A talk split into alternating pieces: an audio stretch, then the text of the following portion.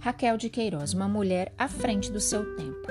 Uma mulher que foi pioneira em muitas coisas, em uma época que todos rejeitavam a produção intelectual, principalmente das mulheres, e ainda de uma nordestina, no período que talvez nenhuma jovem de 19 e 20 anos tinha sido coragem de fazer ou ser.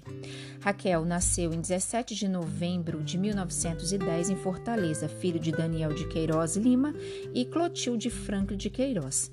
Em 1917, a família foi morar no Rio de Janeiro, fugindo de uma grave seca. 1921, Raquel de Queiroz ingressa no Colégio Imaculada Conceição, diplomando-se professora em 1925 com apenas 15 anos.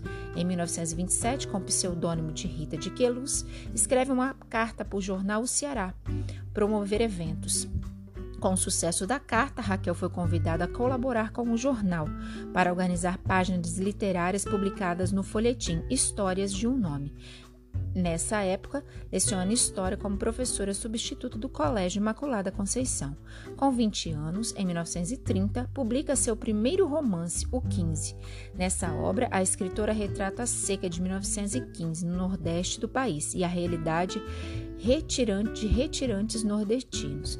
Com 20 anos apenas, projeta-se na vida literária do país, agitando a bandeira do romance no fundo social. Em 1931, veio ao Rio de Janeiro receber seu prêmio, onde travou contato com o Partido Comunista. Nos anos seguintes, participou da ação política de esquerda, ao qual foi presa em 1937. Foi durante muito tempo cronista exclusiva de O Cruzeiro. Em 1977, foi a primeira escritora a ingressar na Academia Brasileira de Letras, um grupo exclusivamente masculino.